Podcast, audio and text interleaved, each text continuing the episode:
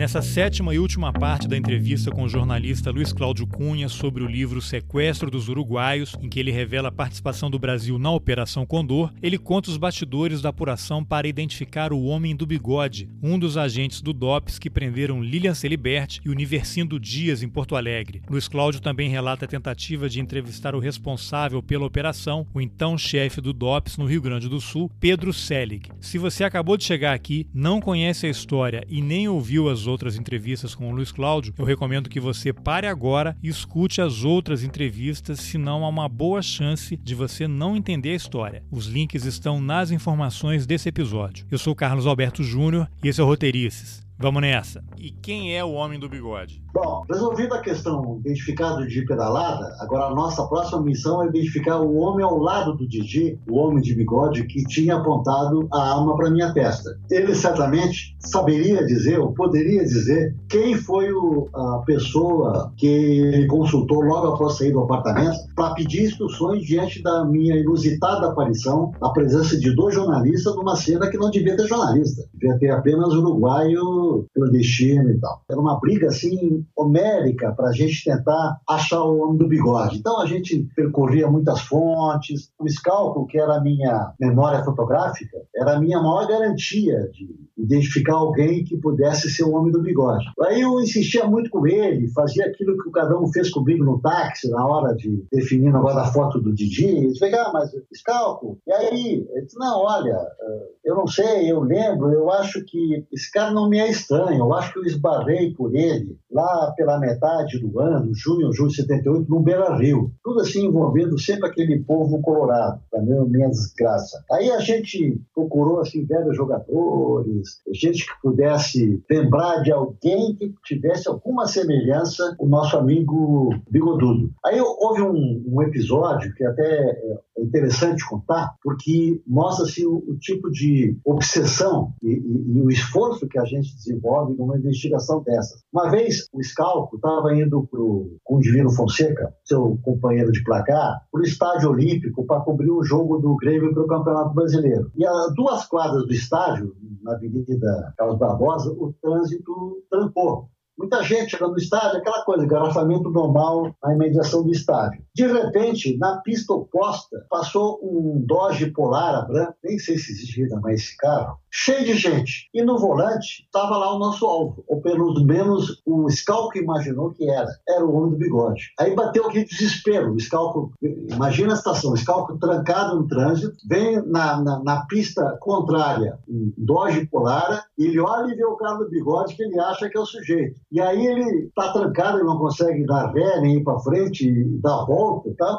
E o cara, aí o Scalco ficou agitado, olhou assim pelo, retrovisor, é, tentou ver no, no, sufoco a placa do carro, mas aí não deu, se atrapalhou lá com, com o espelho. Quando botou a cara para fora da janela, já era tarde. O Doge do, do bigode tinha desaparecido. Dois dias depois, um outro esbarrão, dessa vez num engarrafamento. Ele pensou ter visto o bigode num sedã Volkswagen, um Fusquinha. Dessa vez ele estava na mesma pista da Avenida Venâncio próximo da sucursal. Aí ele saiu atrás do carro, perseguindo, manteve a perseguição até a Avenida Oswaldo Aranha, atravessou o túnel de Conceição e, quando chegou assim, emparelhou com o Fusca, olhou e viu que não era o Ricardo Bigode, outra pista falsa. Isso dá um pouco de uma ideia da frustração que a gente tinha no dia a dia de tentar chegar numa, numa imagem, num, num alvo, que era uma coisa assim perdido no horizonte, ninguém conseguia definir onde é que estava o bigode e era uma figura que, do nosso ponto de vista, fechava a operação, porque a, a nossa obrigação ali como testemunhas era identificar os dois homens da porta. Claro. Os outros do apartamento a gente não conhecia, nunca tinha visto e tal.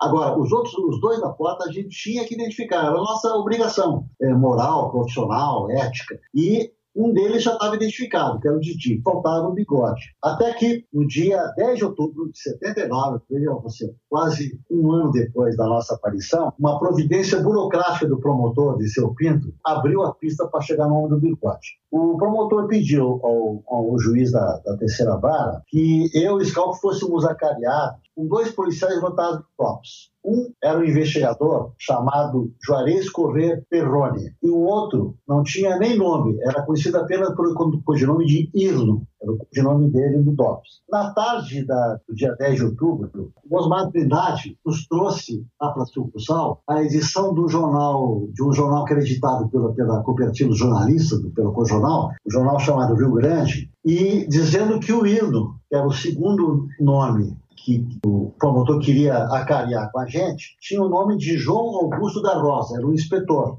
era inspetor do DOPS. Quando eu vi aqueles dois nomes, o Juarez e Irno, para mim era mais nome, porque eu já tinha visto uma porrada de nomes que chegavam, aí a gente checava a foto, não era, era sempre uma frustração em cima da outra. Aí a gente fez o que a gente sempre fazia. A gente tinha uma fonte mortal, o Tribunal Regional Eleitoral, tinha acesso às fichas eleitorais de todo mundo no Rio Grande do Sul, inclusive o pessoal do DOPS. Aí eu acionei essas fontes, do, do TRE, e, mas sem nenhuma esperança. Assim, eu, a senhora, vamos lá, pega a foto e tal. Aí, lá no final da tarde de sexta-feira, 19 de outubro, o meu repórter Pedro Marcel trouxe a, a primeira foto do Juarez Perrone, que eu olhei, não era a cara de ninguém, não tinha bigode, não, não confirmou nada, e era mais uma, um tiro na água de tantos que a gente já tinha dado. Daqui a pouco me aparece a segunda foto do tal do Ido. Nesse dia, ao contrário da, da, da identificação do Didi O Scalpo não estava em São Paulo, o Scalpo estava na, na sucursal, estava ao meu lado. Aí, quando chega o envelope do TVE com a foto do Ido, eu vou abrir o envelope, o Scalpo diz assim: chefe, quero ver primeiro. Aí tomou iniciativa. Eu até fiquei emocionado na hora, assim, por ver naquele, naquele pedido assim, singelo do Scalpo, assim, aquela, aquela, aquela centelha do repórter, sabe? Quer dizer, o Luiz, bom, o cara está na ponta dos cascos, ele continua interessado, ele continua com tesão pela notícia, pela informação.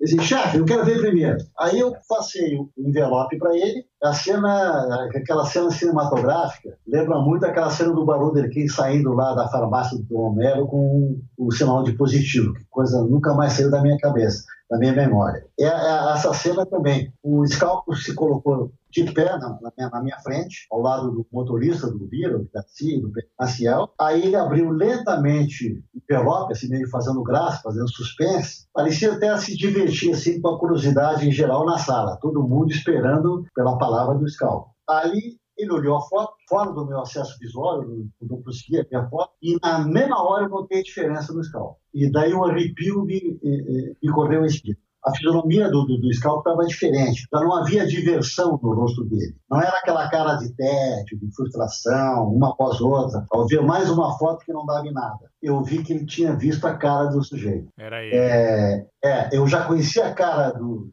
de desdém do Scalpo para fotos rejeitadas, pistas furadas e tal. Agora, a cara do Scalco era outra. Era uma expressão que só eu reconhecia naquela sala. Era a fisionomia de, outro momento, aquele momento em São Paulo, com aquele eh, cheiro maravilhoso do bolinho de bacalhau e o chope, quando ele olhou para a foto do, do Didi e o ok. Eu senti no, no, no silêncio do Stal que a foto do hino reproduzia nele a mesma sensação de descoberta, o mesmo impacto. Ele olhou alguns segundos, ele girou a cabeça na minha direção com aquele mesmo silêncio eloquente de um ano atrás, esboçou um sorriso sutil e me passou a foto sem falar nada, esperando daí a minha reação. Aí eu, eu percebi na cara do Scal ainda sem olhar a foto, que dessa vez era diferente. Então olhei. E aí eu vi a foto de um garoto de 18 anos, olhando fixo para a câmera do Lamp lá, aquelas fotos que tu tira na, na praça tal, para botar em, em, título tal, em identidade. Aquele clássico retrato 3x4 que se costuma tirar em qualquer lugar. A foto não tinha bigode ainda. Mesmo assim, eu fui atravessado assim, pelo mesmo arrepio que me estremeceu um, um, um, ano antes ao ver a foto ainda molhada do Didi. Indo era o cara do bigode.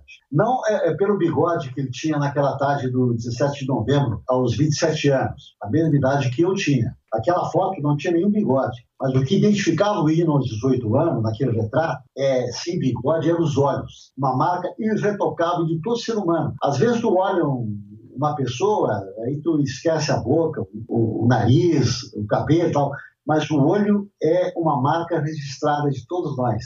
Quando tu olha o olho de uma pessoa e tu marca ele como uma coisa distintiva, na sua fisionomia, ela fica para sempre. Os olhos caíam pelos cantos, assim, acertando a melancolia da expressão, eu nunca me esqueci, tornando mais certeira a identificação. Aí eu olhei de volta para o Scal, a pergunta que eu já sabia a resposta. E daí, Scal? E ele, Chefe, é ele, cara. Aí deu aquele alívio geral. Na... Imagina, um ano depois, a gente, depois de tanto fracasso, tanto sucesso e tal, chegar e descobrir que aquela foto do sujeito que a gente procurava, assim, era o, era o epílogo da nossa, do nosso trabalho, praticamente. Porque ali a gente estava cumprindo uma etapa indeclinável. Ninguém poderia fazer aquilo a não ser eu e o é, Reconhecer o Didi e o Hildo eram tarefas é, indelegáveis. Só, só eu e, e ele, na da Terra, poderíamos completar essa tarefa. Então, quando a gente descobriu os dois juntos ali, diante das pessoas na sala, de que o hino era o cara, deu aquela sensação de Olívia, assim, da, do dever cumprido e tal. Aí eu liguei por telefone pro Jorge Scosteg, Scott, que era um gaúcho de livramento, que era o nosso editor informal do sequestro de São Paulo. Ele era uh, o sujeito que me orientava, ele fazia o texto, redigia, dava, dava dicas de, olha, vamos atacar por aqui, deixa de lado. Meu parceiro, meu irmão, ele foi durante muito tempo apresentador do Roda Viva, do Lembrar Bem, de São Paulo. O esporte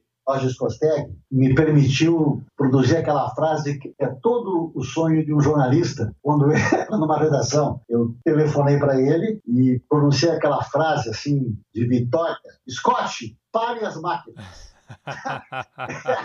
Aquele desejo nosso, assim, o cara no auge da sua soberba jornalística e chega assim e fala para o diretor ou para o chefe de redação: chefe, para as máquinas. Quer dizer, tem uma informação crucial que nós tem que parar tudo e reimprimir de novo porque mudou a história. E eu consegui dizer essa frase. Aí ele falou assim: Fala, Bagual, o que, que aconteceu, tio? Aí eu falei isso. Achamos o cara, Scott, o bigode, o chefe do sequestro. Repagina a sessão aí com o Mário, Mário de Almeida, que é o editor de política, e arruma espaço pra gente temos a chamada de capa e a abertura de Brasil. Depois eu te conto os detalhes. Temos que ir atrás do cara agora. Ligo depois. Bem, isso já era é, no finzinho da, da tarde de, de sexta-feira. Então a gente tinha pouco tempo de janela para levantar a ficha do sujeito, confirmar uh, o envolvimento dele com dopes e tal, e tentar, é impossível, tentar talvez conversar com ele. Aí eu acabei sentando no Telex, na época era Telex, esse pessoal de hoje nem nem sabe o que é isso, na época com internet, que é tudo via pixel e frame, tela rapidíssima e tal. E aí dedilhei uma informação essencial para o redator-chefe da revista, o Carlos Chagas, e para o editor de Brasil, Mário Alberto, e para o Scott. Telex, na época, a gente não tinha acento agudo. Então, quando tinha uma palavra assim, é, a gente botava EH, sempre acrescentava um, um H para substituir a falta do, do acento. Aí eu botei assim, para Carmo Mário Scott, de Luiz Cláudio, urgente, chefes, tudo em caixa alta. O nome é João Augusto da Rosa. É só, mas é tudo que eu queria. Grande abraço. E a partir dali a gente foi para a rua, começamos a levantar a história, onde é que ele morava, descobrimos o endereço do apartamento dele, num prédio de dois andares, num bairro de Porto Alegre. Batemos lá na porta, aí ele não, não, não apareceu, os vizinhos só confirmavam que ele realmente trabalhava box. Não tivemos muito mais informações do que isso, mas no domingo a edição da Veja saiu na capa com a chamada exclusivo, o chefe do sequestro de Porto Alegre. Lá dentro, quatro páginas abrindo a sessão de Brasil, ilustrada com a foto do, de eleitor do hino e o seu olhar inesquecível. O título da reportagem era o homem que faltava. Tá, e a partir da identificação dele, qual foi, quais foram as consequências? Houve um Bom, reconhecimento tem, tem do Estado brasileiro de que o, o Brasil participou é, da, da prisão dos uruguaios? Tem um episódio interessante, eu acho que vale a pena contar, que é o seguinte: a partir da, da, da revelação do livro, aí caiu de novo a paura, o pavor, o desconcerto geral numa parada da segurança, no golpe e tal. Dessa vez eu não, precisei pedir Monteiro Guazelli, porque eu não precisei nem passar essa informação para ele, bastava o que a gente tinha. Mas o pessoal entrou em pânico. E durante, isso era vez no domingo, durante dois, três dias, a imprensa toda atrás do tal do hino que sumiu do mapa. Ninguém conseguia mostrar o, o, o inspetor João Augusto da Rosa, que a Veja apontava como o homem que faltava, o chefe do sequestro. Aí, na quinta-feira, finalmente, a Secretaria de Segurança convoca uma coletiva é, na tarde de 25 de outubro para apresentar o João Augusto da Rosa. Aí foi lá toda a imprensa nacional. Eu, por razões óbvias, eu tinha uma, uma limitação. Contrariando uma regra básica do jornalismo, repórter não, não pode ser notícia. Repórter vai atrás da notícia. Eu, lamentavelmente, era também notícia, porque a minha condição de voluntária de testemunha me dava, de um lado, muitas vantagens sobre os outros, porque eu sabia o que procurar, sabia o que era verdade, sabia o que era mentira, porque eu era é, é, é, no testemunho ocular do evento, mas ao mesmo tempo isso me privava, por exemplo, de uma coletiva. Se eu fosse numa coletiva com a polícia, é, imediatamente se estabeleceria uma cariação entre eu e a pessoa que estivesse falando, secretário de segurança, delegado, policial.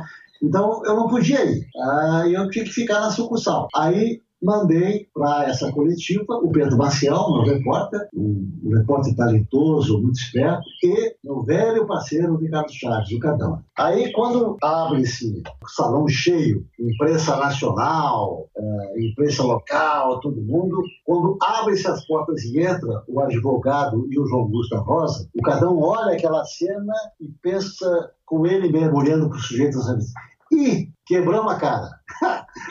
O cara que apareceu ali não era o Hino, o sequestrador reconhecido por mim e por Skull. Era um outro sujeito. O Cadão assim ficou desconsolado, não falou nada para ninguém porque pânico. guardou em pânico assim, por, o, o, sujeito assim nem, nem parecia um policial, assim, ele tinha parecia assim um, um burocrata do escritório de contabilidade, tá? enfiado num terno escuro e folgado, mais folgado do que o, o corpo dele, uma gravata listrada que ele envergava assim constrangido, quer dizer, estava na cara que ele não usava aquela gravata nem a pau. Estava inibido, gente da plateia, desajeitado, estava mudo e tal.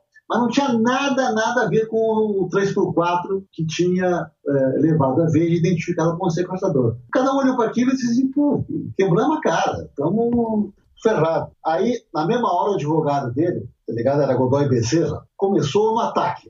É, o João Augusto foi reconhecido por uma foto de 10 anos atrás, quando ele era um rapaz de 18 anos. Nem Jesus Cristo seria capaz de fazer um reconhecimento baseado naquela foto de, de eleitor. A revista Veja vai ser processada por ter publicado essa notícia mentirosa, avisou o advogado. E o Irno falou quase pouco. Ah, eu uso barba há dois anos, porque a, a cara que apareceu ali, só para tentar descrever, eu descrevia um sujeito que tinha um bigode e cara limpa, um cabelo repartido ao meio e só. O hino que apareceu na sala parecia assim uma figura mais jovem do Solzhenitsyn. Lembra do Solzhenitsyn? O Alexander Solzhenitsyn. Ele tinha assim barba, sem bigode, óculos e careca. Então é o seguinte, na verdade, ele era um retrato invertido da minha descrição. Tudo que eu falava que ele tinha, ele não tinha na vida real. Eu falava que tinha bigode, aparece o cara sem bigode. Eu falava que não tinha barba, aparece o cara com barba. Eu dizia que não tinha óculos, o cara uh, uh, aparece com óculos.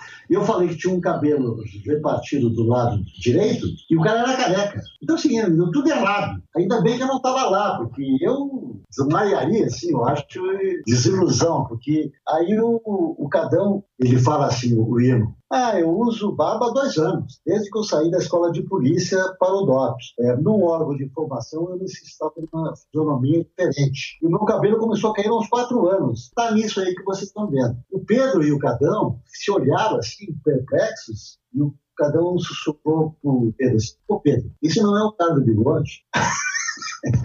o cara não tinha nada, nada do que eu tinha escrito. Bom, é, ele, ele, lembrava, eu acho que mais do que o Sogenice, para deixar claro, ele lembrava, sabe quem? O doutor Enéas, lembra? Meu nome é Enéas! Sim, sim. Ele era cara Enéas, com, é, parecia assim uma reprodução aquele. Só que o Enéas tinha bigode, ele tinha um requinte, não tem bigode. Mas era aquele óculos pesado, careca, aquele barba preta e tal. Era a cara do, Enéas. Aí é o seguinte, parecia assim o fim da linha, desastre. A gente nunca tinha errado um único lance de sequestro. A gente sempre tinha avançado e sempre tinha acuado a repressão porque a gente trabalhava só com a verdade e eles trabalhavam só com a mentira. E a verdade sempre ganha. Então a gente estava sempre numa, numa posição de vantagem. Dessa vez, a gente parecia que tinha enfiado o pelas mãos. A gente tinha cometido um erro monumental. E, pô, se era uma, uma coisa crucial como essa, bota na capa da Veja que achamos o homem, e não é o cara, é. era uma polarização. Era melhor pedir as contas e se demitir. Aí é o seguinte, aí o, o velho Ricardo Chaves, meu herói eterno, que tinha desencavado a foto do Didi naquela conversa chata no táxi, voltou a aflorar na sua expressão mais chata. O cada um fez o que ninguém ali fez. No fundo da sala, lotada de jornalistas, o fotógrafo fica mais para trás, né? o cada um pegou uma enorme teleobjetiva de 200 milímetros e com seu olho de, de, de, de repórter, de fotógrafo muito apurado, o Cadão começou a mirar a cara do Hildo uma pele de 200 milímetros, imagina um carão na imagem, na câmera do Cadão. Aí, de repente, olhando aquela cena, ele vasculhando a, a cara dele, a, o bigode, a barba, careca, de repente surgiu um fio, um fio de dúvida na cabeça do Cadão. O Cadão ficou intrigado, ajustou o foco, aumentou o zoom da lente e aquilo transformou a tele dele num pente, um pente que varria a careca de alto a baixo, da testa larga até o cucuruto redondo do hino. Cadão, o chato de plantão, não se conformava com o que via. Aí ele acabou fazendo uma espantosa, uma descoberta decisiva que nos livrou do abismo. Ele descobriu que aquela careca era, era nova, era uma careca recente, era uma careca fabricada os fios do cabelo rente, que só a, a, a, pele do cadão revelava, mostravam, pela aproximação da tela objetiva, que ali persistiam traços de uma cabeleira recente, tão recente como a calvície. Quer dizer, a cabeleira era, era, era uma coisa que tinha sido estripada. Agora, a calvície era uma coisa novíssima. Aí o Cadão descobriu, começou a perceber que aquela era uma imagem fabricada. Era verdadeira como uma nota oficial das Forças Conjuntas do Uruguai, quer dizer, absolutamente mentirosa. Eles produziram Aí, uma calvície para enganar calvície, a opinião pública. Exatamente, quer dizer, ele viu pela, pela pele que havia os pelinhos, assim, assim, pô, o careca não tem pelo. O careca, quando tu, tu raspa a cabeça e tal, sempre fica ali. E eu não sei se ele tinha raspado isso num dia anterior ou dois dias antes, mas deixou aflorar a cabeleira que ele tinha como coisa verdadeira. Aí o Cadão pum, recuperou a confiança, mostrou o Pedro Maciel, falou para ele da sua descoberta capilar e lá na frente o advogado continuava purificando, Godoy Bezerra, aí mostrou a carteira de identidade do inspetor, é, lado a lado com o título dele do TRE, e na, na, na foto da, da, RG, da, da, identidade do Hildo, aparecia ele com aquela foto, com aquela cara fabricada. Ele, barba, bode e tal. Aí o Pedro Maciel, esperto como ninguém, pediu para o advogado para olhar a carteira. Aí ele o advogado prestimoso deu a carteira para ele olhar, uma carteira novinha em folha, instalando. Aí, na foto de identidade, estava lá o hino com barba, com um, um, bigode, exibia um cabelo lente no alto da cabeça, não usava óculos nem nada. O detalhe mais extravagante que o Pedro Marcelo descobriu foi quando foi conferir a data é, de emissão do documento. 12 de março de 1979. Ou seja, o Hino havia tirado essa carteira exatamente quatro meses após a prisão da Lívia na rodoviária em 12 de dezembro. Como ele era o homem do sequestro, o homem do bigode, a primeira coisa que fizeram quatro meses depois já com a identificação do Didi, e já prenunciava que a gente estava fechando o cerco sobre era, o sequestro. Era questão de tempo a... que vocês iam chegar nele. Exatamente. Diziam, pô, esses caras estão chegando. Então é o seguinte, Ivo, vai lá, vamos mudar essa fisionomia. Então, maquiaram, era uma paginada nova nele e tal, e aí tiram essa carteira de identidade em 12 de março de 79, quer dizer, nós estamos em outubro, quer dizer, a carteira estava novinha, já com essa nova cara. Diante dessa informação, o Pedro Marcel pede a palavra e diz assim, o doutor Godoy Bezerra, mas essa identidade foi feita agora. Quem faz a identidade é a polícia. Esse documento não tem valor, doutor. o, o bolo, na mesma hora da mentira, desandou. Os repórteres, policiais, advogados todo mundo se agitou, levantaram, aí começou aquela, aquela gritaria, todo mundo perguntando na mesma hora. Aí o, o Godoy Bezerra nem respondeu a pergunta do Pedro, ele tinha descoberto a, a naquela hora. Na mesma hora eles saem do, pau, do, do, do palco e tal, subiram e a face de novo foi escancarada. Esse episódio, eu eu, faço questão de, de, de, mostrar, de novo, a importância assim, de dois fotógrafos, no caso que eu, que eu citei, teria um terceiro, que é o Lívio Lamas, mas o Scalco, como um fotógrafo que está ao meu lado, que não fez uma única foto no sequestro, mas era testemunha ocular de memória fotográfica e me ajudou, como ninguém, a identificar de forma segura tanto o Didi como o primeiro o Scalco e segundo o Cadão, que é o, o, o sem fazer nenhuma foto nesses dois episódios. Ele primeiro ressuscitou a história do Didi Pedalado, aquela conversa é, de cobrança para mim no táxi, lá em, em dezembro, e é, reabriu a pista perdida do Didi, e agora, salvando do fiasco, descobrindo que aquela entrevista montada da polícia era, de novo, mais um episódio de mentira fabricada pela repressão. Graças à sua angústia, à sua providência de mirar o cara dentro de uma sala com uma tela objetiva.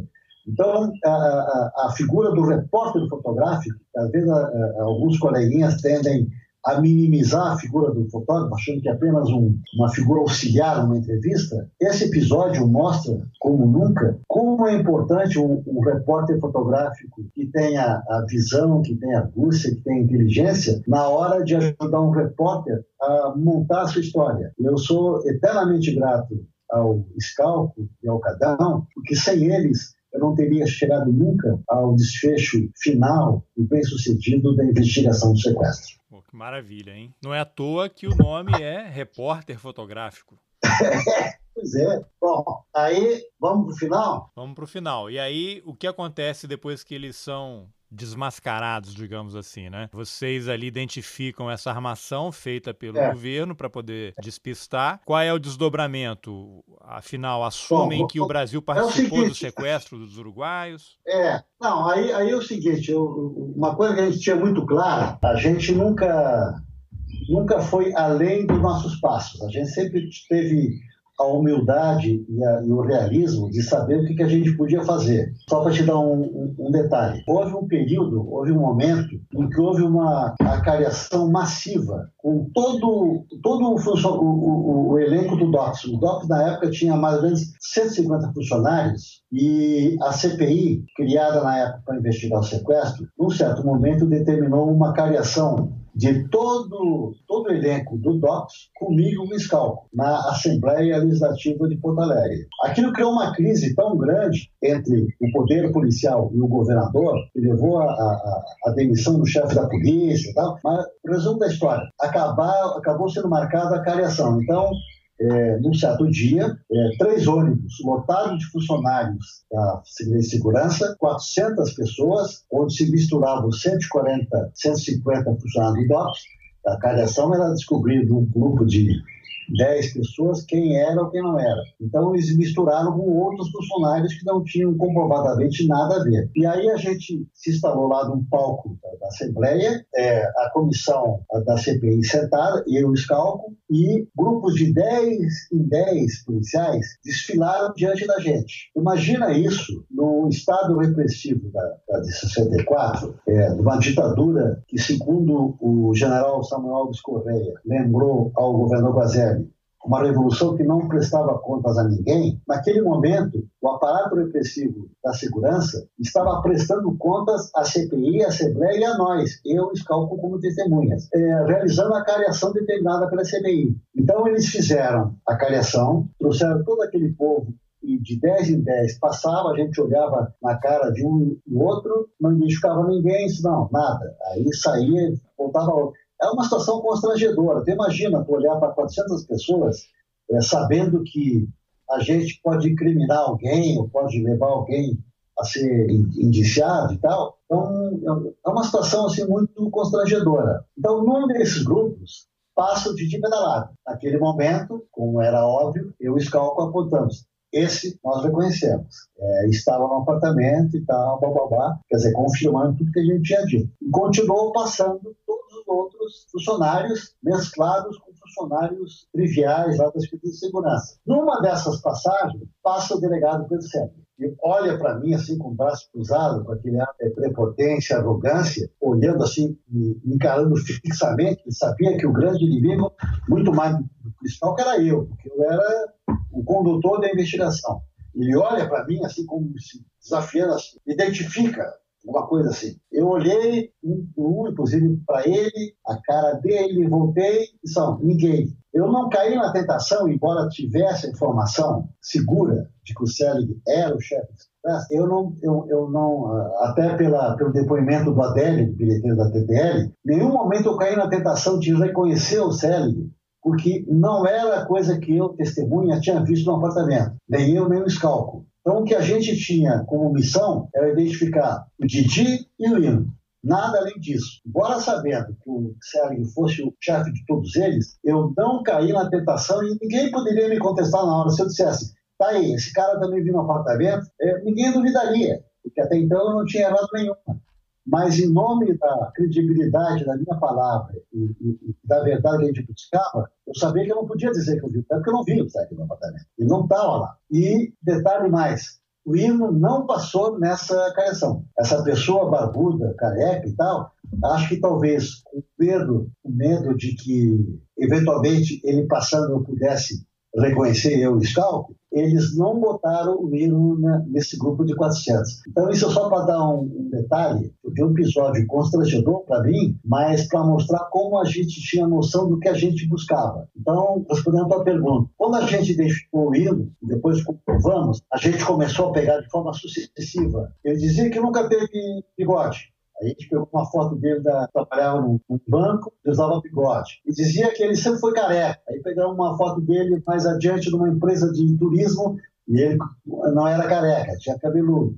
Aí, diz, aí uma outra ele falava que sempre usou barba. Aí pegamos uma outra foto e tal. Até que um dia, no exame de biometria das Secretaria de Segurança, a gente pegou por outros canais do governo estadual, a gente pegou uma foto dele que era exatamente o sujeito que a gente tinha visto naquele 17 de novembro. Estava lá o cara, cabelo repartido, bigode no canto da boca, sem barba, sem óculos, exatamente o sujeito que eu escrevia e era o mesmo. A gente publicou essa foto triunfalmente na Veja, mostrando que toda aquela migração de imagens, aquela transmutação de fisionomias, eram tudo coisas que mostravam que, na verdade, ele mentia sempre com a, cara atual e a cara verdadeira dele acabou aparecendo nessa foto da biometria que confirmou tudo aquilo que a gente sempre disse. Quando a gente identificou o hino, a gente disse, bom, acabou a nossa missão. Como jornalistas, não cabe a nós julgar, condenar. Isso é problema da justiça. A nós, como testemunhas e como repórteres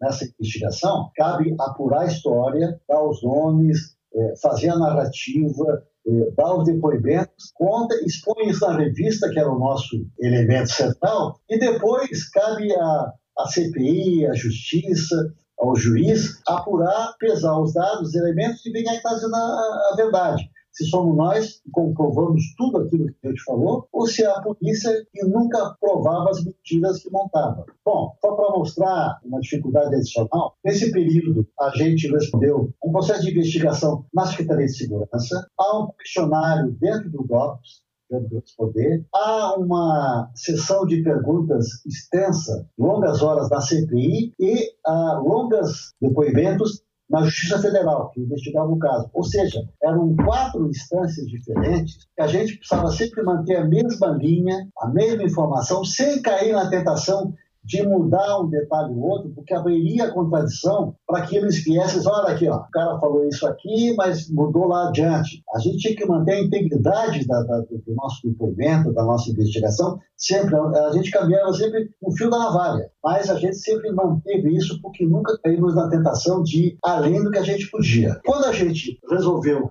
essa questão, isso tudo caiu na mão do juiz da terceira vara federal de Porto Alegre, a quem eu, inclusive, dedico o livro, chamado Moacir Danilo Rodrigues.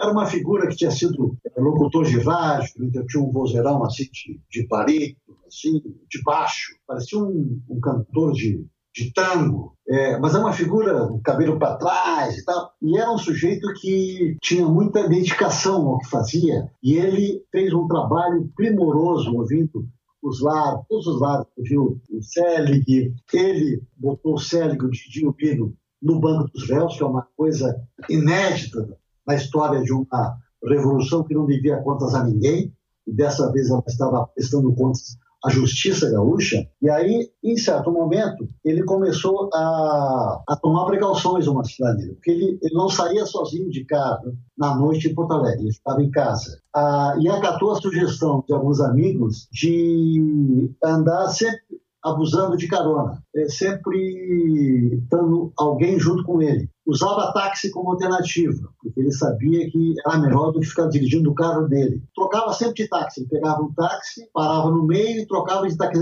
Coisa assim meio de história policial, mas que na vida real é, refletia um pouco aqueles tempos que a gente vivia. Era, era 80, plena ditadura do governo Figueiredo. Nos últimos 10 dias, antes de apresentar a sua denúncia, ele fez a leitura das dezenas de volumes do processo, que se arrastava há muito tempo, e datilografou pessoalmente, nem chamou a secretária, datilografou a sentença de 44 páginas na máquina de escrever dele em casa. Não pediu escrivão, secretária, porque ele queria o máximo de sigilo no que ele estava fazendo. Aí ele tirou fotocópias de cada página datilografada para permitir uma rápida recuperação se algum problema aparecesse e sumisse com a sentença dele. E escondia os originais da cópia da sentença em locais diferentes do gabinete ou do escritório, sempre sob o tapete da sala onde trabalhava solitário. Ou seja, ele tomava precauções que poderiam parecer assim meio uh,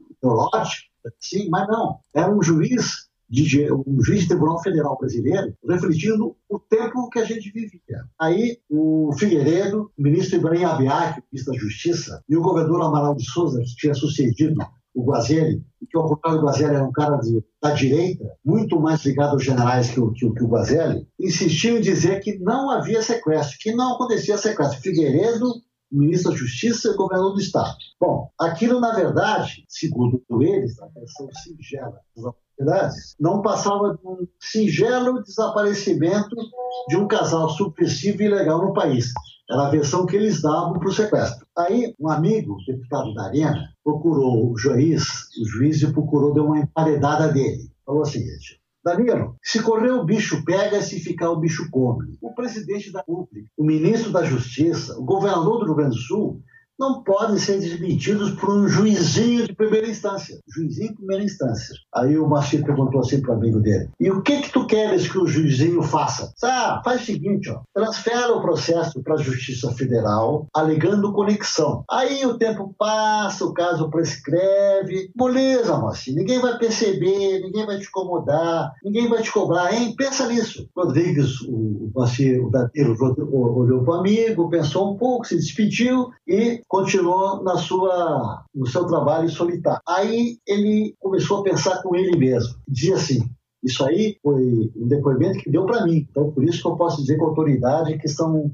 pensamentos dele. Meu amigo, eu não posso fazer isso. O autoritarismo é como uma nuvem passageira e a liberdade é como o sol. E eu tenho que ficar com o sol. Depois a nuvem passa, o sol volta e ilumina tudo. Veja só que coisa bonita, Carlos. É, é, uma, é um pensamento assim de um de uma, de uma é, ou filosófico, mas de uma de uma de uma precisão assim que é uma coisa fantástica assim. O autoritarismo é como uma nuvem passageira e a liberdade é como o sol. Tenho que ficar com o sol. Depois a nuvem passa, o sol volta e ilumina tudo. Ou seja, a, a verdade te pega mais adiante. A mentira é sempre tem sempre pena curta.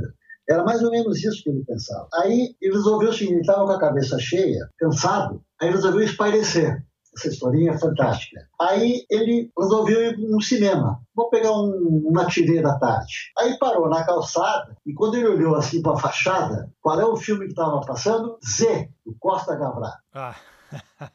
é, ou seja, o, o capricho do destino tinha colocado o juiz de Porto Alegre o juizinho de Porto Alegre, cara a cara com o Zé, o libero do Costa Gavá, contra os coronéis que fizeram uma quartelada na Grécia e que durante sete anos mergulharam o, o berço da democracia no sarcófago da ditadura. Tá, só para a gente data... fazer um parágrafo, Costa Gavras, cineasta grego, Isso. que tem uma trilogia Isso. importante sobre ditaduras. Estado de sítio, é, Zé, é, Estado de Sítio é o filme que trata da ditadura no Uruguai, né? Uruguai é com, a, com a, a, a, morte do, do Damitrione, que era o torturador fretado pela CIA para treinar a repressão uruguaia. É um episódio então, é um que tem até assim, um uma... sequestro, tem um sequestro duplo, né? Porque eles sequestram, acho que é o cônsul é. brasileiro é, também lá no Exatamente, o, o, o Aloysio Dias Gomide. Exato. E ficou muito tempo uh, detido e o Médici, na época, inclusive, rejeitou pagar, pagar um, como é que é, uma recompensa para libertá-lo e aos Tupamaros, né, que era o grupo da esquerda armada uruguaia que tinha sequestrado tanto Mitrione quanto, quanto o Dias Gomide. É. O Nixon também negou, é, rejeitou qualquer negociação para libertar o Mitrione, que acabou sendo executado, executado ou justiçado, como diz a esquerda do Tupamaro. E o Bom, terceiro filme, para... é só para a gente ah. fechar, o terceiro filme é o Missing, né, desaparecido, que se passa Missing, no Chile. No Chile, exatamente. São, são, são são três ditaduras, a grega, a uruguaia e a chilena, que mostram que tem muito a ver com a ditadura brasileira. Ou seja, é, é, é, é uma coisa assim, parece um, um, um, um, golpe assim do destino. Tinha tanto filme idiota para ele ver, para passar na aula, que ele queria se parecer, e aí dá de cara com Z passando no cinema. Quer dizer, é um golpe de sorte, uma premonição, sei lá o que, que é. Mas é. Aí mostra para ele a importância, porque o Z tem tudo a ver com o dilema que ele vivia. Só para lembrar um pouco, em 21 de abril de 67, acabou acontecendo o golpe dos coronéis na Grécia, que acabou virando uma data que virou um, um sinônimo de golpe de Estado é, na Grécia. Os generais brasileiros, solidários aos generais, aos coronéis gregos, mantiveram o filme do Costa Gravar na prateleira da censura por 10 anos. Então, aquele filme que o, o João Luiz Danilo estava vendo, ele, ele, tinha sido lançado no Brasil em 70, 10 anos antes, e ficou pendurado na censura e fora do acesso do povo brasileiro, porque era uma coisa que batia muito na peça da ditadura é, aqui do Brasil. Bom, aí o Danilo comprou um ingresso, entrou, sentou, era uma matina da tarde, também o filme não estava cheio, não era todo mundo que tinha é, aquela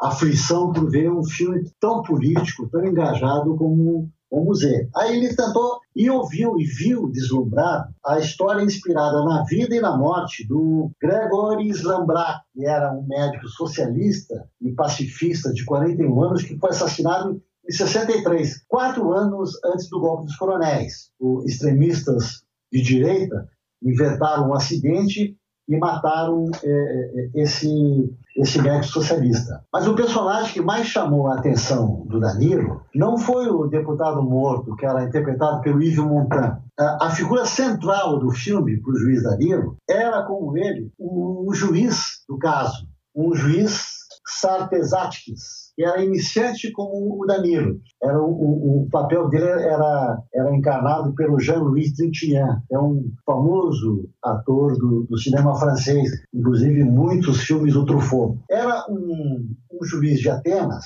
que enfrentou o medo que confirmava o arbítrio da Grécia. O título do filme, só para lembrar, para quem não viu, eu sugiro assim vivamente que as pessoas procurem isso é, na internet e tentem ver esse filme. O Z do filme é a primeira letra da palavra grega Zai. Zai quer dizer ele vive. E o Z virou um símbolo de resistência que começou a aparecer pichado nos muros de várias cidades gregas em alusão ao líder assassinado. Quando apareceu a ditadura dos coronéis, o Z era também uma, um, um libelo contra os coronéis. Aí, quando o Danilo viu aquela história e viu aquela história do juiz de Atenas, ele ganhou uma força interior. Ali no, no escurinho do cinema, o Danilo descobriu que era possível fazer alguma coisa. Ou seja, traduzindo isso de uma forma meio cabalística, o Z do juiz grego mostrou o X da questão para o juiz gaúcho. Ele disse: ó, é por aí que eu tenho que ir. Quer dizer, é o sol que ilumina depois da nuvem de chuva. Aí ele pensou quando chegou em casa: eu não posso, sob qualquer hipótese, recusar o cumprimento do dever, sejam quais forem as consequências. E aí,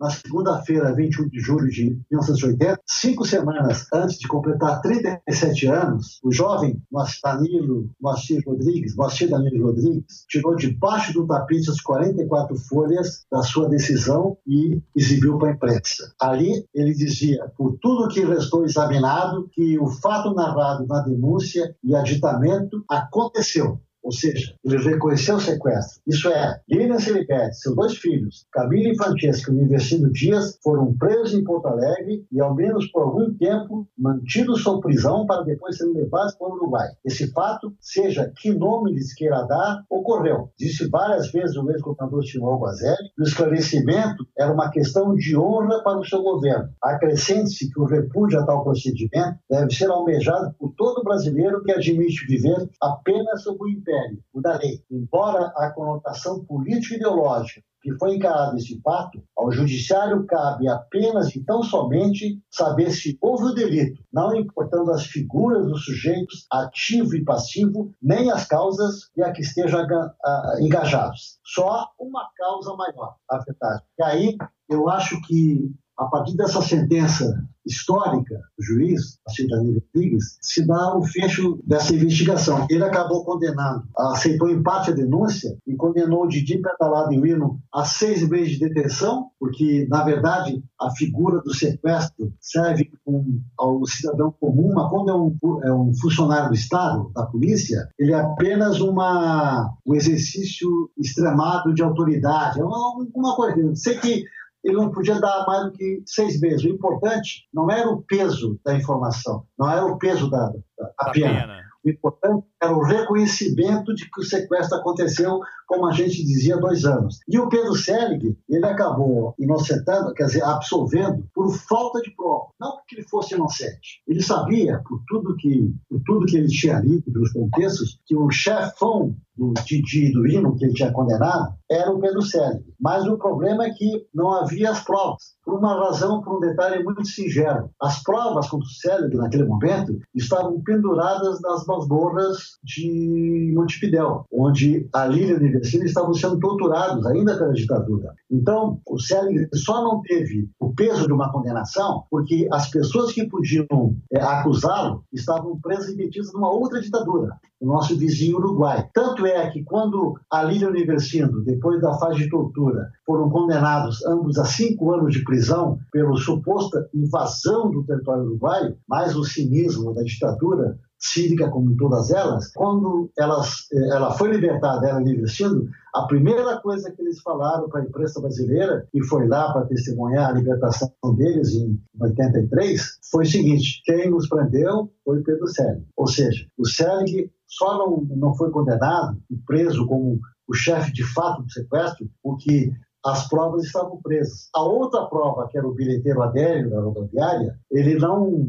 ele não falou, porque ele, como todo brasileiro consciente naquele momento, tinha medo do poder do Estado. E era perfeitamente natural entender o receio e o recato do Adélio a, a, de não depor, porque, conforme ele disse para o promotor seu Pinto, proteção contra o doutor, quem vai me dar? Então, é, é, o importante é o seguinte: o sequestro existiu, foi julgado, foi denunciado, é, foi coberto pela imprensa. Nós escolhemos o nosso lado, o lado da, da verdade, e a polícia ficou ridicularizada, a ditadura ficou humilhada pelo processo de desgaste, tentando desdizer o que era a pura verdade. Então, eu acho que o sequestro acaba sendo, na, na conta final, um momento de maturidade da imprensa brasileira e um momento de expressão de vitalidade, o anseio democrático que o Brasil tinha, mesmo ainda o governo Figueiredo, o último dos, cinco generais presidentes, de que aquilo não era o regime que o país merecia. O regime que a gente merecia era o país da liberdade, da democracia, da eleição direta para presidente, é, do fim da tortura, do fim da censura. Era isso que a gente precisava. Então, acho que a nossa luta, a nossa resistência de todos os jornalistas e repórteres envolvidos naquela cobertura dura, difícil, mas que acabou sendo gratificante para todos nós, foi que a gente ganhou porque a gente estava do lado certo, do lado da verdade. E, Luiz Cláudio, ao longo desses anos você tentou entrevistar o, Pedro Selig, ele está vivo ainda? O, que, que aconteceu é, com ele? Olha, o Pedro Selig, o dever do, do repórter é ouvir sempre todos os lados, né? E eu tentei ouvir o lado do Selig e realmente, embora nunca tenha, tenha tido nenhuma conversa comigo, deve cultivar a maior, maior desprezo por mim. Eu posso dizer que a recíproca é verdadeira. É, o Selig, é, quando aconteceu o sequestro, ele tinha 27 anos, ele tinha 47. Ou seja, ele é 20 anos mais velho do que eu. Como eu estou com 68 agora, ele deve estar com uns 88, 89, está no limiar dos 90 anos. Apesar disso, o Sérgio, tudo indica, vai ser como todos os outros nomes ilustres da repressão brasileira, da ditadura, assim como o coronel Brilhante Ustra, o herói do Jair Bolsonaro, deve morrer impune, porque jamais foi alvo de nenhum processo, de nenhuma de, é, é, é, de uma intimação judicial. Ele não é réu sobre as torturas que ele praticou. O Selig chegou, inclusive, a ganhar medalhas do Exército, a medalha do pacificador, que é muito típica de quem atuou na repressão e na tortura, e acabou sendo aposentado com o cargo máximo de delegado de primeira classe. Bom, eu, ao longo do, do, do, sequestro, tentei falar com ele, mas evidentemente não havia um maior clima ele conversar comigo ou com a Veja. Quando se passaram 30 anos, eu comecei, um pouco antes dos 30 anos, quando eu comecei a montar o livro, eu refiz as minhas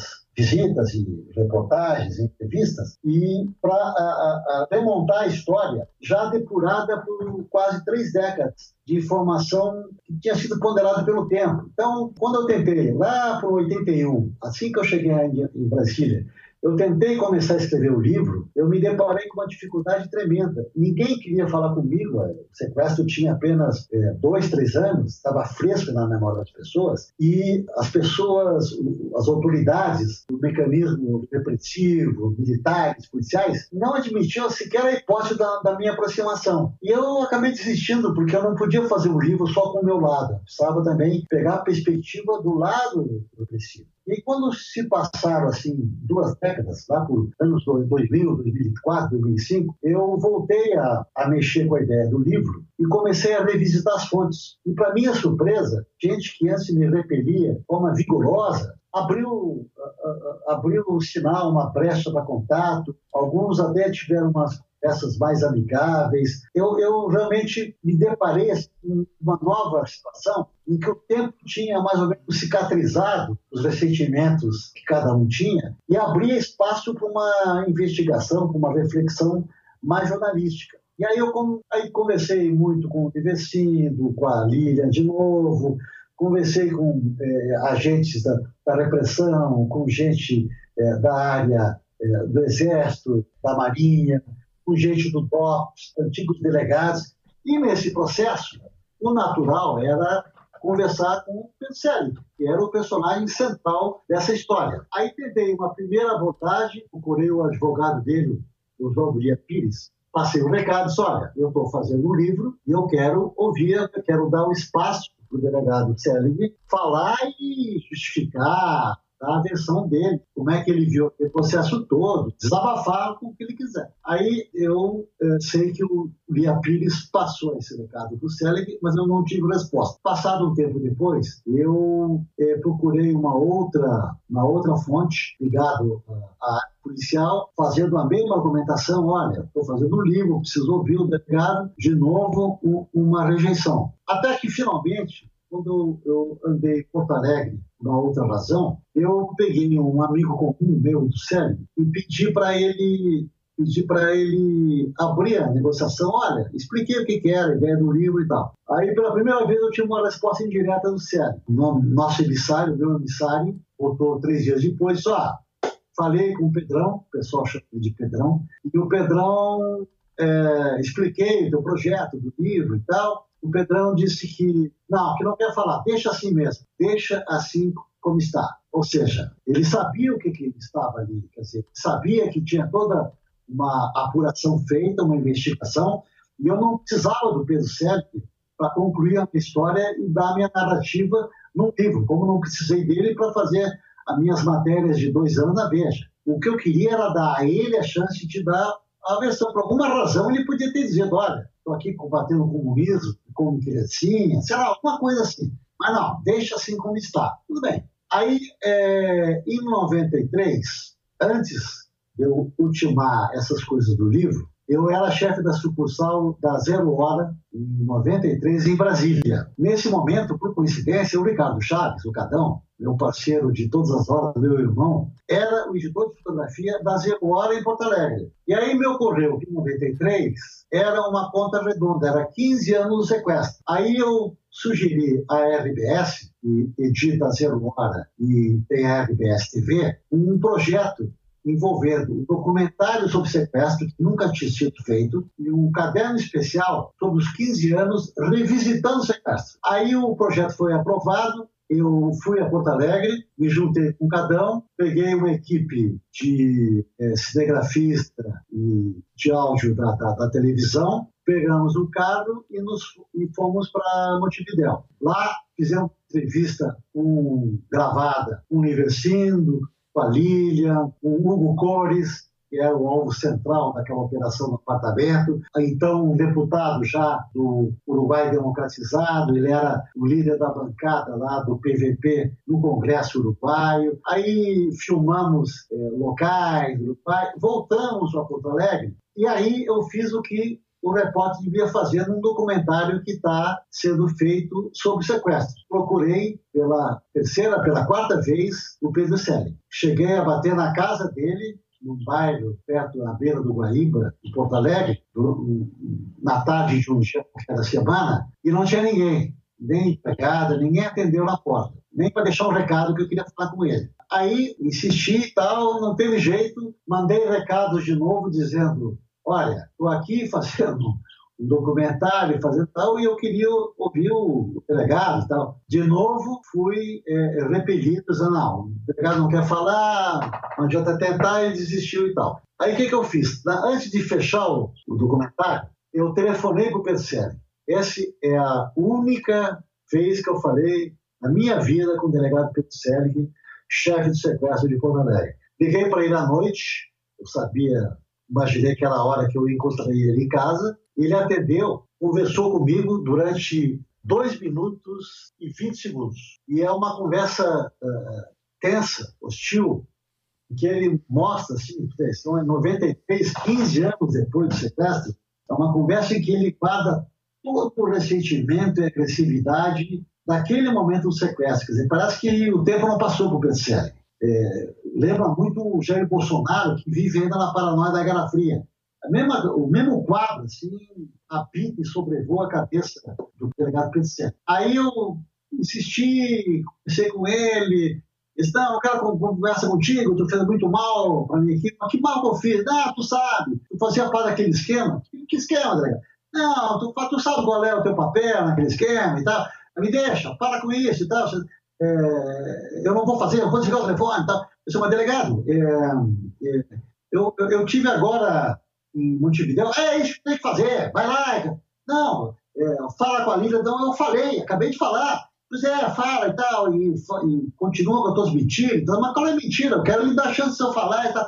Não, mas olha, se você. Eu vou ter que ser um educado, se você não desligar, eu vou desligar e tal. Resultado, tive que desligar o telefone. Só que ele não sabia que eu peguei a câmera da TV, eu liguei do, do, estúdio da TV RBS e gravei uma telefone. Então é a única vez que eu tenho uma conversa é, pessoal, nunca encontrei na vida do Petzelig, e para surpresa dele, deve ter ficado muito irritado comigo depois de ouvir o documentário, eu gravei essa conversa onde mostra o meu esforço de repórter de tentar abrir o espaço para ele, para ouvir o outro lado, lado do sequestrador, do lado do chefe da repressão, e ele me rejeitando com a mesma falta de argumento que sempre teve, porque ele nunca teve nenhuma verdade do seu lado, ele só defendeu a mentira e a violência. Esse programa foi ao ar, ganhou, ganhou o Prêmio de Direitos Humanos, um documentário de quase 60 minutos, sob a direção assim do talentoso é, João Guilherme Reis, com reportagem, roteiro e apresentação minha, é Luiz Cláudio Cunha, e foi apresentado no dia 21 de novembro de 93 pela RBS. É um vídeo que tem 56 minutos. Além do vídeo, que mostrou para os gaúchos pela primeira vez um começo, meio e fim, entrevistas inéditas do Livecim, do Dalília, do Camilo, da Francesca, coisas do sequestro. Além disso, houve um caderno especial de oito páginas, onde eu tive a honra de ser editado pelo grande Eduardo Bueno, o Peninha, que hoje é conhecido como historiador, talentosíssimo, extremamente bem-humorado e, melhor ainda, gremista de quatro costados, então, e editou um talento, ficou um caderno brilhante, assim, eu me orgulho muito. Bom, nesse programa eu vou passar para ti aqui, Carlos. Eu recuperei esse vídeo e eu vou, eu vou te passar aqui agora o áudio dessa conversa que eu tive com o, o Pedro Selle. O Pedro Selle. Por acaso, foi feito no dia 12 de novembro de 93, 15 anos depois do sequestro, daquele domingo 2 de novembro, em que ele prendia a Lília Celibeste na rodoviária. Eu tenho essa frustrada tentativa de conversa com ele que diz exatamente isso aqui. Ao contrário de João Augusto e Didi Pedalada, o delegado Pedro Selig continua irritado com o fracasso do sequestro que comandou. Selig resistiu a diversas tentativas de contato para uma entrevista. Na última delas, por telefone, rejeitou de forma agressiva a possibilidade de dar sua versão sobre o caso. Se é sobre esse problema dos uruguaios, Sim. eu vou pedir para nós encerrar o papo agora. Sim. Porque eu não tenho absolutamente nada para te informar. Tu já mandou uns recados para mim, eu também já mandei uns recados para ti. Isso, Não quero papo contigo. Sim. E, e não adianta falar com o Lia Pires, que na minha vida quem manda sou eu. Claro. Entendeu? Claro. Então eu não quero papo contigo, meu filho. Tu me fez muito mal na minha vida e eu não quero, sabe, não quero nem, mais, nem chegar perto de ti. Porque eu não tenho nem coragem de chegar perto de ti. Mas, delegado, Entendeu? é, é, Tu fizesses mal pra mim Sim. e pra muitos funcionários meus, entendeu? hum. Que tu não deveria ter feito. mas que mal Se fiz? tu, tu fez, tu sabe qual é o mal que tu fez? Ah. Porque tu fosses, tu mentiu nas tuas, nas tuas reportagens aquelas, porque tu deveria dizer quem é que tu era dentro daquele esquema, entendeu? E tu não disseste. Eu era o que naquele esquema? Então, meu filho, então, meu filho, eu vou pedir, tu não me estraga a minha noite, entendeu? sim. E eu gostaria que tu desligasse o telefone, Sim. porque eu não quero ser o mal educado. Não, mas eu, eu, Entendeu? Não, nós eu- estamos fazendo, é um programa especial, delegado. Cunha, deixa eu Sim. fazer pra ti. Sim. Eu já, tudo que eu queria te dizer, eu já te disse. Se bem que tem muito mais coisa pra te dizer, entendeu, Sim. cara? Mas eu não... Mas isso aí é uma chance boa da gente É uma chance, conversar. sim. Não, mas eu não Ah, tenho é? coragem de chegar de ti. Por quê? Não, tu, tu sabe por quê, meu filho. Por quê? Sabe por quê. Porque é o seguinte, ó, 15 anos depois, delegado, o caso está ô, ô, julgado, camarada, está ou, ou encerrado. tu desliga, ou eu vou ser o mal educado. Tá? Não, e eu é- vou te pedir, e vou te pedir encarecidamente que tu não venha na minha casa, tu Sim. não estás autorizado a vir aqui, Sim. eu não vou te atender, Sim. não tem filmagem na minha casa, que eu sei que você já andar por aqui. Casualmente aquele dia eu estava no dentista, graças a Deus que eu não, que eu não cheguei. Então eu vou te pedir, tá, cara, tu faz o seguinte, esquece de mim, de mim, tá? Eu até já esqueci de vocês, nem me lembrava de ti mais. Entendeu? Não, é, é- Tu é um cara que me deixou uma marca muito grande na minha vida, entendeu? E, no- e nos meus funcionários, tem certeza? Tem certeza? Eu não quero papo contigo, cara. Eu não tenho nada. Não, delegado, eu lamento Entendeu? pelo seguinte, é, 15 anos depois, eu quero fazer um programa de memória Pois é, tu faz. sobre um caso mas tu faz a importante. tua conta, faz aqui, pega as tuas mentiras que tu disseste naquela época e bota de Não, novo, mas cara. a mentira não é minha. Eu tive agora em Montevidéu, conversei com a Lília, com o Mas, Ivercino. mas é isso que tu tem que fazer, cara. Mas é eu isso fiz que já. tu tem que procurar Isso já fiz. lá Isso. e botar na televisão, não é? Não, minha turma não. Como eu sou não? um jornalista. Bom, ô, ô, Luiz Carlos, Ah. é, um, um abraço e felicidade pra ti, tá? Obrigado. Bom, parece que a reação do delegado fala por si só. Agora, Luiz Cláudio, no final das contas, quem é que foi punido nessa história toda? É impressionante, cara, mas ao mesmo tempo que a gente tem aquela sensação gratificante do dever cumprido, quer dizer, fizemos a nossa parte, conseguimos localizar, identificar e definir exatamente o papel das duas pessoas armadas no apartamento, eh, puxando o fio da meada na conexão repressiva da Operação Condor em Porto Alegre, Operação Condor Conjunto Brasil-Uruguai. É importante eh, lembrar que, embora a Condor tenha um, um rastro de sangue, morte e por todo o Cone Sul, é o único caso em que ele tem começo, meio e fim e um final feliz, ou seja, os sequestrados não são mortos no final, foram presos e torturados, sofreram, sangraram, mas pelo menos sobreviveram a esse terror. O único caso em toda a crônica da Operação Condor, contando Chile, Argentina, Uruguai, Paraguai, Bolívia, o único caso é o de Porto Alegre. Eu tenho muito orgulho de, de ter tido uma, uma parcela pequena em abortar esse desfecho sangrento e ter a Lília Universindo e as crianças sobrevivendo a esse processo todo, que geralmente acabava em morte. Bom, ao contrário, as pessoas que cometeram esses crimes, é, o que é uma frustração para todos nós que estamos do lado da verdade e da justiça, é que todo mundo saiu impune, principalmente Pedro Sérgio, que foi absolvido por falta de provas, como eu já disse. O Irno acabou recorrendo e acabou cancelando aquela primeira condenação. Sobrou, então, com um único, único, exclusivo condenado pelo sequestro de Porto Alegre, o pobre é, pedalada, ou seja, o mordomo acabou sendo responsável pelo crime. E, e assim mesmo um, uma punição burocrática administrativa absolutamente ridícula. O Didi não foi um único dia preso. Ele foi punido administrativamente, proibido de exercer a sua função de inspetor do DOPS em Porto Alegre, durante seis meses apenas. É, ele podia trabalhar no interior do Rio Grande do Sul e depois disso retomava sua, as suas funções.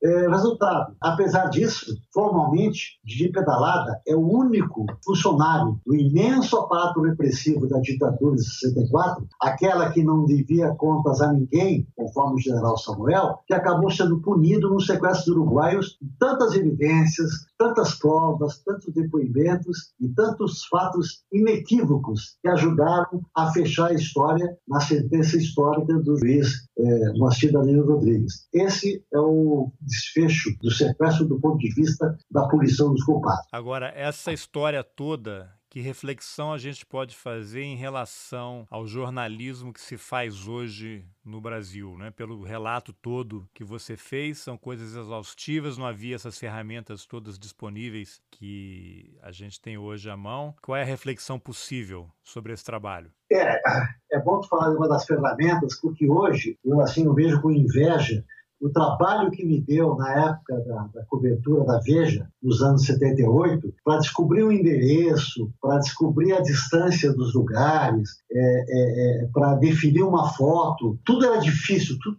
tudo tinha que ser feito pessoalmente. Eu imagino que se na época, se eu, se eu tivesse o Google Earth, eu consigo botar na tela do computador, lá do satélite, fechando o zoom, sobre a rua, onde fica o quartel do DOPS, o quartel da repressão, onde fica o endereço do sequestrador, tudo isso hoje você faz ao toque de um clique. É uma coisa assim que é, eu moro de inveja por não ter tido tudo isso naquela época. Mas, de outra forma, eu devo dizer que eu não tinha celular, nem computador, nem smartphone, e eu trabalhei o tempo todo munido daquele aparato básico que todo repórter tem.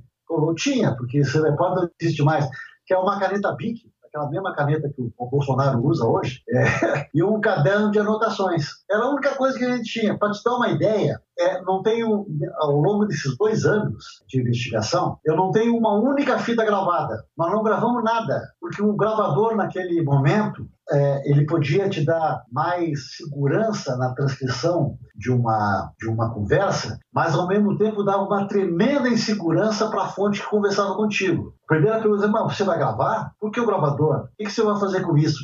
O gravador era um, era um fator de instabilidade. Então, por saber disso, é, em nenhum momento a gente usava gravador. Nunca gravei, não tenho uma fita gravada em dois anos de investigação. Apesar disso, a gente às vezes, quando conversava com uma fonte muito sensível, muito estável, muito delicada, a gente nem, eu nem sacava a bique do bolso e o caderninho para anotar na frente, porque isso já piorava a, a, a, conversa. Eu deixava fazer a conversa fluir e assim que me despedia, na esquina eu pegava a caderneta e começava a anotar tudo de novo. Pelo cuidado extremo naqueles momentos de tanto medo endêmico, é, de que a gente não podia perder tempo com a insegurança natural das pessoas, porque era preciso fazer uh, avançar a investigação. Eu queria dizer um, uma coisa que falou do jornalismo. O, o, livro, meu livro Operação Condor, é sempre citado como um exemplo clássico de jornalismo investigativo. É um termo que eu não gosto, de forma assim contraditória. Às vezes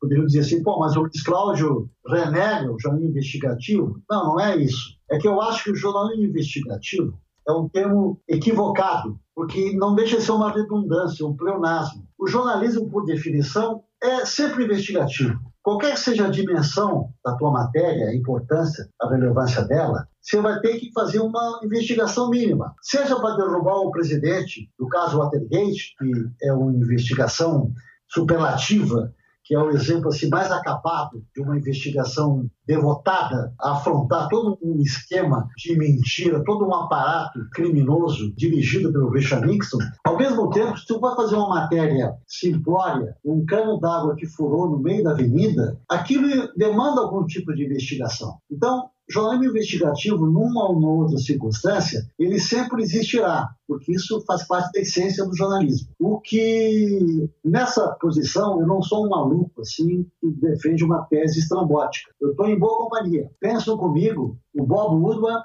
e o Carl Bernstein, os dois repórteres é, do The Washington Post, que viraram ícones da investigação jornalística mais icônica da história, talvez, que é a cobertura do caso Watergate, que é quando um prosaico invasão do diretório do Partido Democrata, diretório eleitoral, é invadido por algumas pessoas de, de terno e gravata, se descobre no meio da investigação que eram agentes da CIA contratados para uma equipe criminosa ilegal, clandestina, que era é, monitorada e comandada pela própria Casa Branca do Nixon. Isso aí é uma investigação que até hoje nos emociona como repórteres e como cidadão. Eu acho que a frase que o Bob Woodward usa para definir o seu trabalho é muito mais preciso é, do que jornalismo investigativo. Ele fala em jornalismo intensivo, intensivo no sentido de que demanda mais tempo, mais paciência e mais dinheiro do que uma mera investigação do cano que furou no meio da avenida. Uma investigação complexa, como a de Watergate, ou extensa e, e cheia de meandros, como a do sequestro dos uruguaios de Porto Alegre, é um jornalismo intensivo, no sentido de que demanda exatamente aquilo que o Woodward fala. Muito tempo, o tempo que eu tive, dois anos, muita paciência, paciência de enfrentar todas as, as mentiras, todos os altos e baixos da investigação, e dinheiro, que durante dois anos eu era um repórter,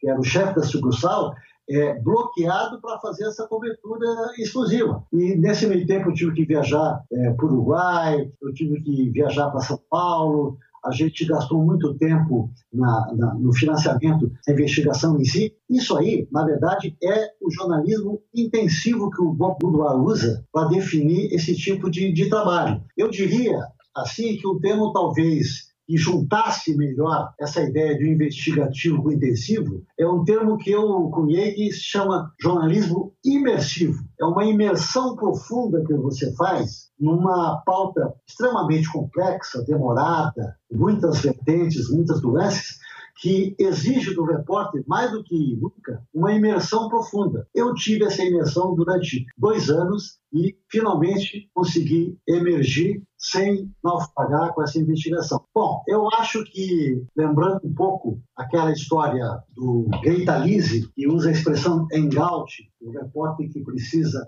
sair para circular e para ver olho no olho, que é o que contraria um pouco a atual conjuntura desse jornalismo. A, a, a tecnologia, Carlos, hoje é o paraíso e o inferno do jornalismo. As novas ferramentas, as suas incríveis facilidades, tornam muito mais rápido universal o acesso do repórter a detalhes de fontes que antes pareciam inalcançáveis, insondáveis. Isso tudo abriu um mundo novo para a reportagem. A amplitude dos dados que virtualmente cobrem todo o planeta, em todos os tempos, deixou a informação ao alcance dos dedos da gente. É um simples clique e você consegue, através, economizando tempo e esforço, você consegue acertar todos os dados que antes você tinha que pegar passo a passo. Mas o paraíso tecnológico também pode ser um inferno da reportagem. A crise estrutural que a própria tecnologia impôs à tradicional indústria da informação gerou turbulências que ainda não foram devidamente processadas pelos empresários e principalmente por nós, trabalhadores da comunicação, os repórteres, jornalistas. Tanto é que hoje o que as grandes revistas semanais, eh, como antes existia no passado, viraram ou acabaram ou ficaram confinadas às suas mídias digitais. É o caso da Newsweek, por exemplo. A Time ainda continua com uma versão impressa, mas a mídia digital, por exemplo, hoje a revista Isto É, ela é digital. A Veja, cada vez mais, dá atenção para a sua parte digital em detrimento da parte impressa, que envolve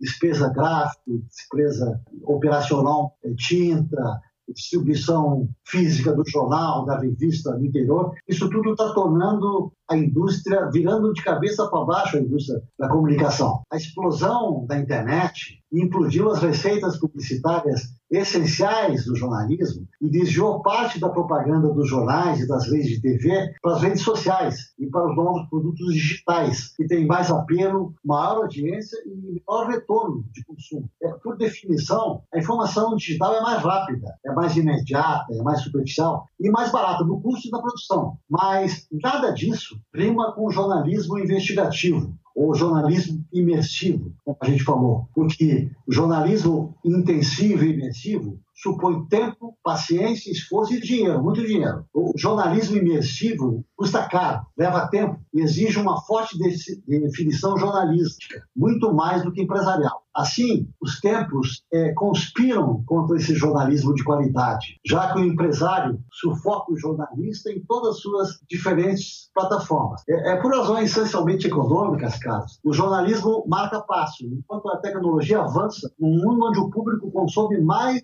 entretenimento do que informação. As coisas que divertem são mais importantes, têm mais espaço do que a informação de qualidade que a gente estava acostumado a trabalhar. A pressa por resultados, o frenesi dos pixels e frames e segundos do mundo digital transformam o velho repórter numa figura jurássica. eu me sinto papo dinossauro, uma figura dispendiosa e deslocada nessa era de rapidez e de imediatismo. A figura do repórter que gasta o sol de sapato, como dizia, como diz o Ricardo Couto, ou o velho out, andar por aí no Gaitalize, ganha cada vez menos espaço menos importância, menos salário e menos oferta de emprego. O bom jornalismo sempre vai depender do bom repórter, que sai por aí fazendo perguntas, olho no olho, para sentir a força e o drama dos personagens, ilustres ou não, que explicam a saga humana. Ah, no conforto das suas redações com ar-condicionado, com a preguiça de um simples clique no teclado, ou a, a, conversa virtual com personagens distantes via celular ou via Skype, o repórter tem cada vez menos estímulo para sair às ruas e para sentir na carne o drama e a força da vida real, não da vida virtual. Andar por aí, como dizem nossos antigos mestres, é uma aventura agora cara e demorada. O jornalismo de hoje não tem paciência para tanto. O jornalismo de hoje, Carlos, não é uma boa notícia. Eu, infelizmente, me tornei um pessimista da profissão. Eu virei um repórter pessimista. Oh, então... Bom, se o jornalismo está morto, viva o jornalismo, né? É verdade. Bem dito, bem lembrado. Bom, essa foi a sétima e última parte da entrevista que eu, Carlos Alberto Júnior, fiz com o jornalista Luiz Cláudio Cunha sobre o livro O Sequestro dos Uruguaios. Espero que você tenha gostado. Se gostou, compartilhe nas suas redes sociais, mande o link para quem você acha que pode se interessar pelo assunto. Como deu para perceber na conversa com o Luiz Cláudio, essa história recente do Brasil ainda não foi contada direito. E para terminar, eu queria sugerir um podcast muito interessante para quem gosta de bastidores do jornalismo. É o podcast Agulha, feito pelo jornalista Eduardo Reina. O Eduardo é autor do livro Cativeiro Sem Fim, em que ele relata a história de bebês e crianças sequestradas por militares durante a ditadura brasileira. Eu fiz uma entrevista com ele sobre o livro e os links para o podcast Agulha e para a entrevista com o Eduardo Reina estão nas informações desse episódio. Obrigado pela companhia e até o próximo Roteirices. Valeu!